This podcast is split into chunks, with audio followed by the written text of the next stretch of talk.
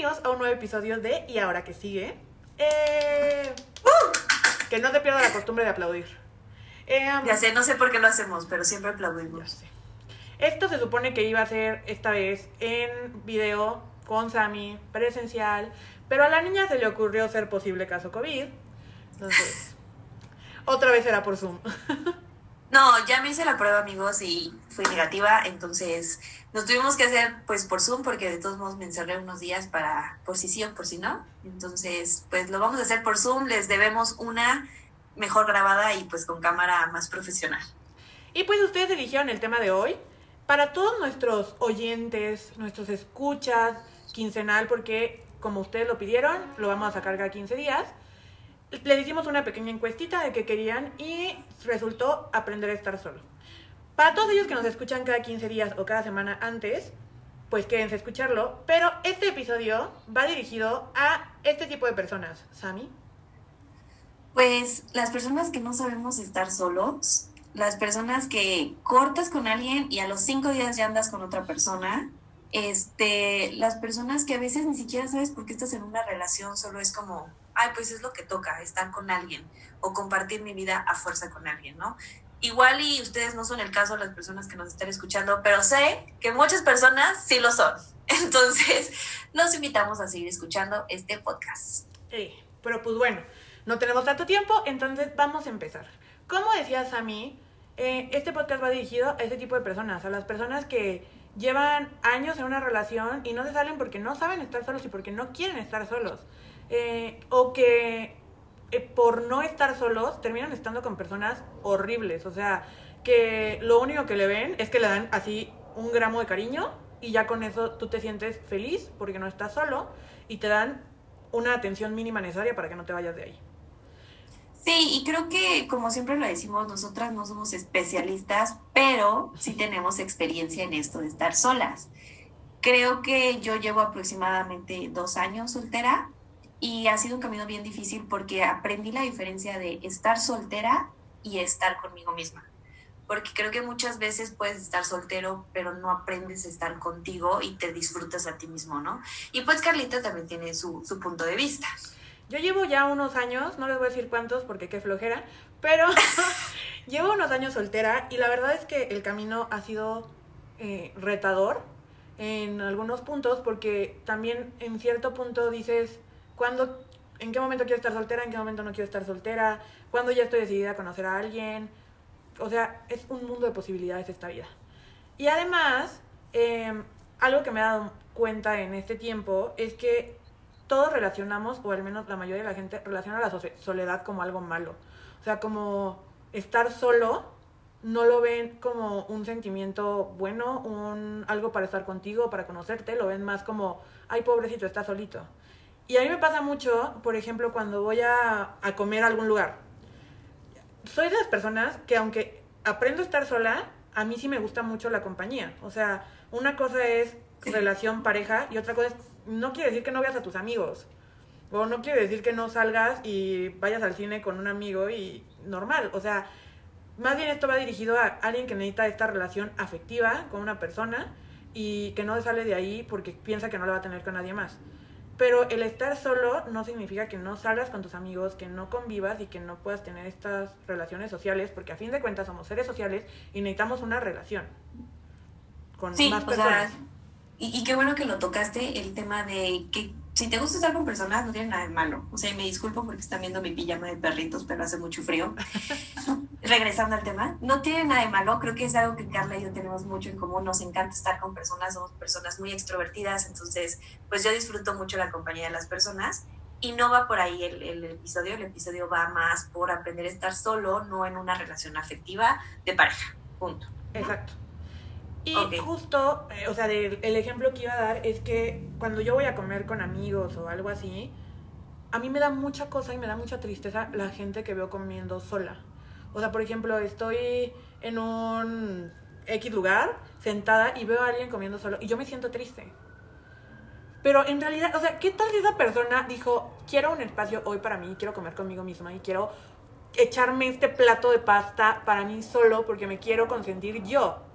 Y eso yo no lo pienso, porque estamos tan acostumbrados a que la soledad es algo malo, a que ver a una persona sola es algo, algo malo, y ¿por qué lleva tanto tiempo soltera? Pues ha de tener un carácter horrible. O sea, ¿por? O sea, sí, total, ¿por qué no podemos apreciar esa soledad? Sí, yo creo que total es eso, es el tema de la sociedad diciéndonos que no tienes que estar soltero, ¿no?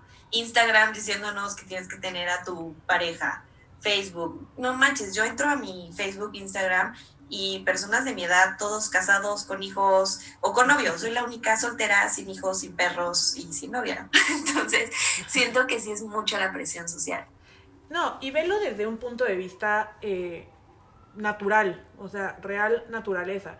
Desde que nacemos y empezamos a crecer, no queremos estar solos. O sea, ¿qué pasa cuando tu mamá te deja tres segundos en el súper? O sea, tú ya pensaste que te vas a morir. Obviamente cuando tienes como, no sé, cuatro años, ¿no? Y te perdiste en el súper. Claro. Y tú lloras porque necesitas a tu mamá, porque necesitas a tu papá, porque necesitas a esas personas que, para no sentirte solo. O qué pasa cuando un bebé se despierta en la noche y voltea a ver y no hay nadie ahí y empieza a llorar, porque es algo instintivo. Buscamos siempre una relación con alguien más y es totalmente natural. O sea, este sentimiento de no querer estar solos es totalmente natural.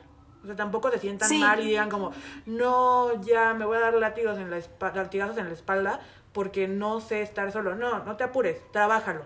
O sea, y ahorita te vamos a decir lo que a nosotros nos ha funcionado para no estar solo. Digo, para más bien no, que no te pese el estar solo. Sí, les vamos a dar básicamente cinco puntos, que creo que las dos lo platicamos y estábamos como muy de acuerdo en cada uno de ellos. Y pues yo creo que el punto número uno era lo, tenemos aquí anotado en el celular para que no se nos olvide, es básicamente conocerte a ti mismo. Porque yo le decía a Carla, ¿cómo puedes aprender a estar solo si no sabes quién eres? Es como tener una relación contigo mismo, como tener una relación como con otra persona, ¿no? Primero conoces a esa persona y luego dices, va, no va, si me gusta, no me gusta. O sea, al grado de, ¿te gusta estar contigo? ¿Te caes bien? No te caes bien. O sea, yo, por ejemplo, en este momento de mi vida siempre digo, yo me caigo poca madre. O sea, disfruto mucho estar conmigo misma. Me encanta estar soltera, me encanta pues estar conmigo misma. Pero sí tuve un trabajo previo que era conocerme, quién soy, quién es Samantha Díaz, qué le gusta, qué no le gusta. Y créanme, 25 años de mi vida no tenía ni idea de quién era. No me lo preguntaba, no me estas, no tenía esta necesidad de saber quién era. Y justo fue después de que me cortaron y toda la historia que ustedes ya saben, me empecé a cuestionar mucho esto y dije, ok, necesito tiempo para estar sola, para conocerme y para preguntarme quién soy, de dónde vengo, qué me gusta, qué no me gusta, me caigo bien, o sea, soy lo suficiente persona para estar sola conmigo misma sin necesidad de estar con otros. Entonces ese es el, el punto número uno. Y justo complementando el punto número uno, eh, siento que mucha gente no se sale también de donde está porque, o más, porque no quiere estar solo, porque no se quiere conocer a sí mismo. O sea, salirte de un lugar en donde estás totalmente cómodo, porque ni siquiera puedo decir feliz, cómodo, porque ahí ni siquiera te tienes que cuestionar nada. Simplemente ya estás estacionado ahí y ya. Aquí no me muevan, aquí estoy bien, aquí vivo mi rutina y aquí estoy muy ok. Y también qué pasa si la persona de afuera no te gusta. O sea, si la persona que eres ya afuera y sin estar con esta persona no te gusta porque perdiste tanto tu identidad ahí adentro que ya ni siquiera sabes qué te gusta, qué no te gusta. Y creo que ese es el punto número dos, que lo hablábamos, que ya cuando decides conocerte y estás solo en tu vida, y este es un proceso que tienes que hacer solo, o sea, realmente no novios, no dates, aguántate tantito y no ocupas como el resto de tu vida, o sea, ocupas unos mesecillos. Pero ya cuando estás en este proceso, es quitarte tus máscaras, o sea, ser siempre muy honesto contigo. O sea, verte al espejo y decir, así soy. O sea, tal vez soy bien tóxica, no sé. Tal vez soy bien neurótico, soy bien enojona, soy bien así. Pero quitarte las máscaras, dejar de ser como, no sé si, si la palabra es como ser tan hipócrita con nosotros mismos, porque a veces nos ponemos tantas máscaras que ni siquiera sabemos cómo somos cuando estamos solos. Entonces, verte al espejo y decir, así soy, y así me quiero y así me acepto, ¿no? Que también ese es un paso bien importante.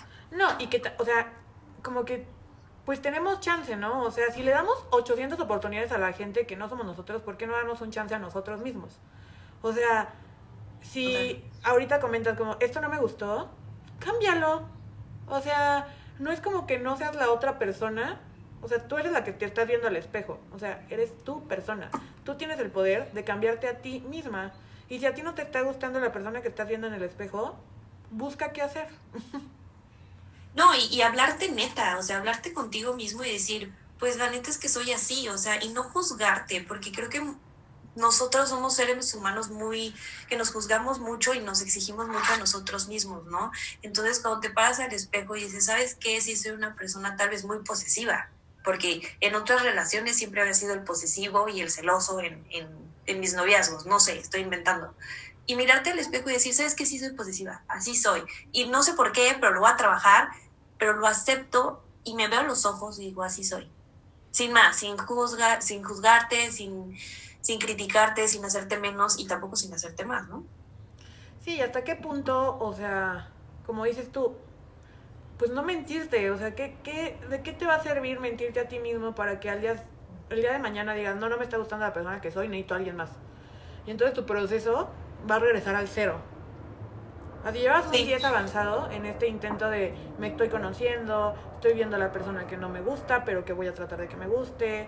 Y pues también creo que estar solo también te ayuda como a conocerte más. A ver, o sea, quiero hacer ejercicio, me voy a poner a correr. No me gustó correr, bueno, voy a probar ahora esta cosa. O sea, hacer actividades, ese es un tip que siempre les voy a dar.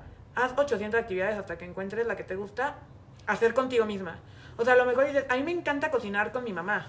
Ah, pues qué padre que cocines con tu mamá. Pero ¿qué te gusta hacer contigo? O sea, tú sola. Que con esa persona no te aburres. Ejemplo, Sammy hace un buen ejercicio y lo hace sola. O sea, y a veces le digo como de, hacemos ejercicio. Ay, ya hice. Gracias. este, sí. Pero lo hace sola y lo Sí, tienes mucha razón.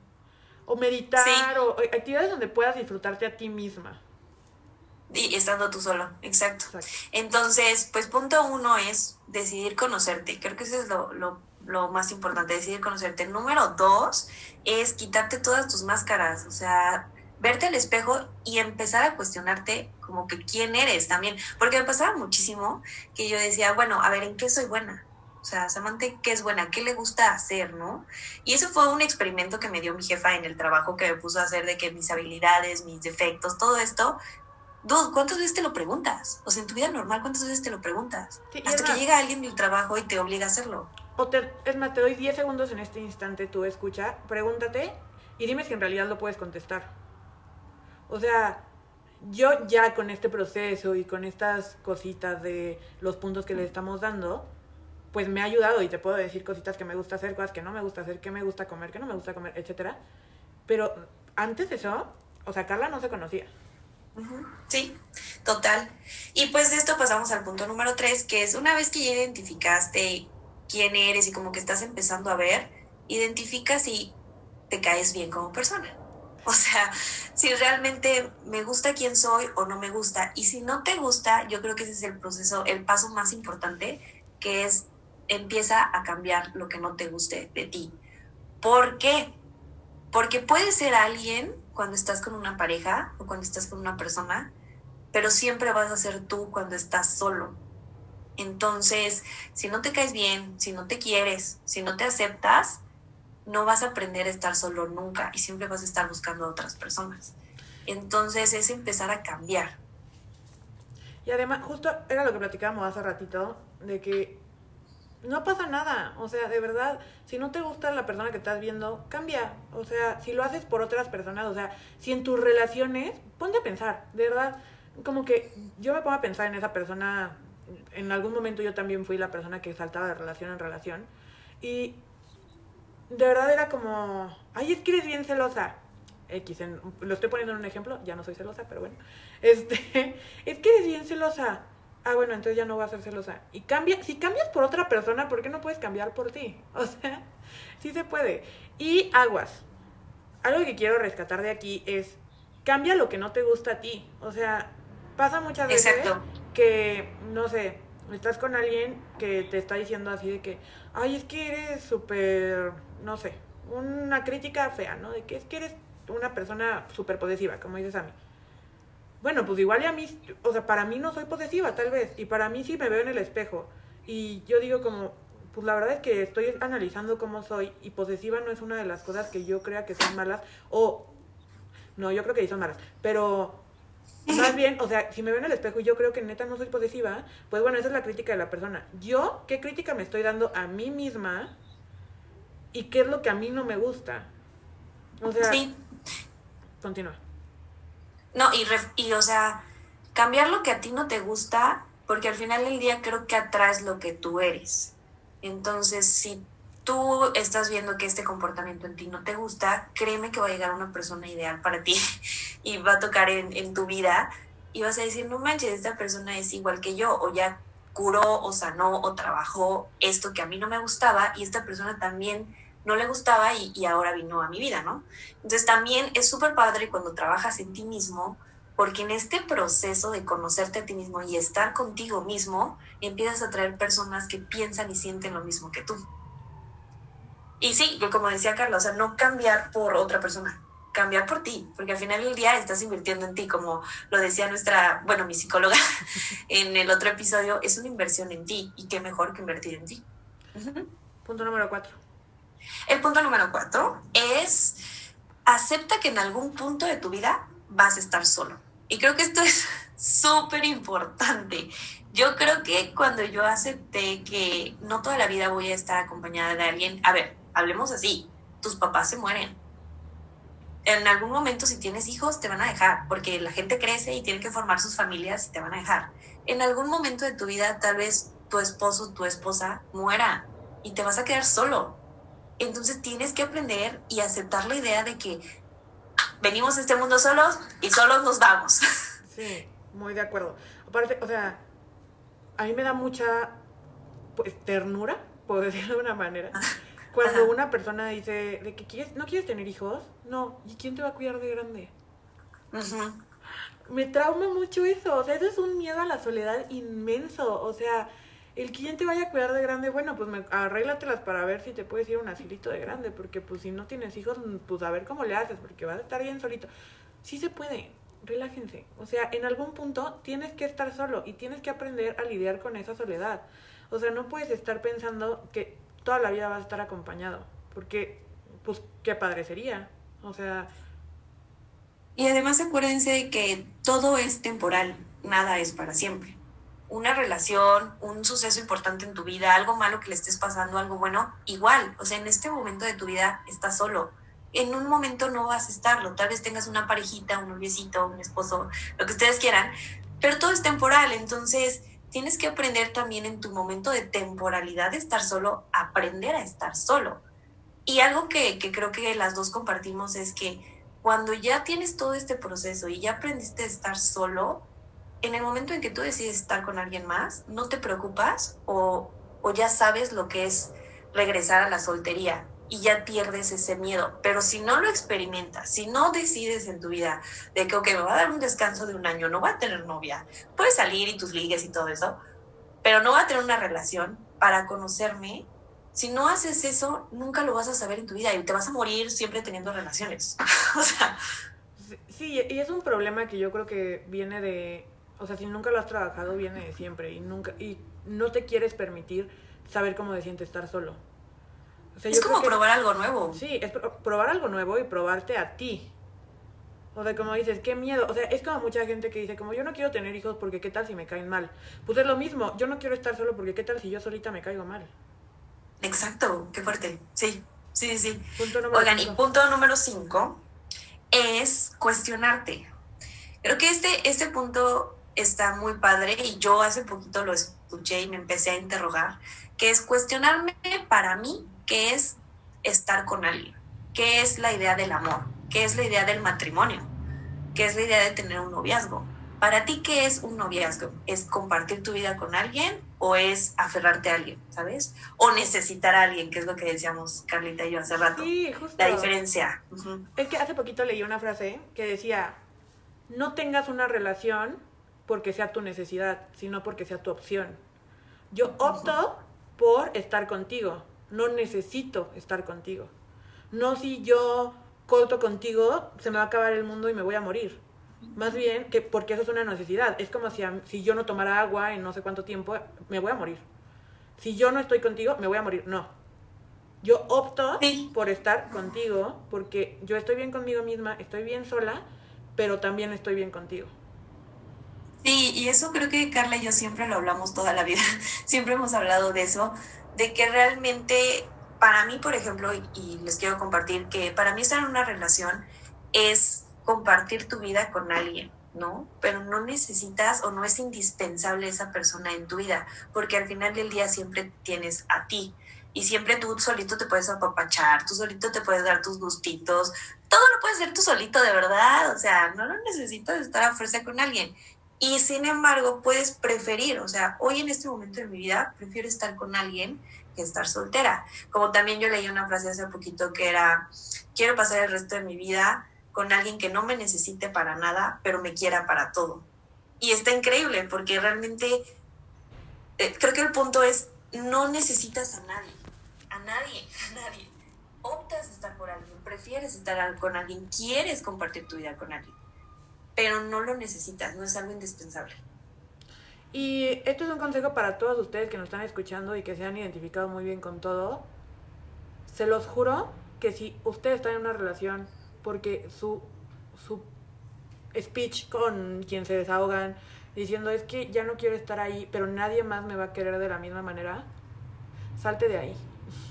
O sea, compa. O sea, de verdad, de todo corazón te lo digo, todos tenemos a alguien que nos va a querer mucho en muchas relaciones y las, todas las relaciones son distintas y todo, o sea, lo que yo sentí por alguien en un momento y lo que siento hoy por alguien en este momento y lo que voy a sentir en cinco años por alguien en un en determinado momento es diferente, las relaciones son diferentes y el cariño y los sentimientos son diferentes.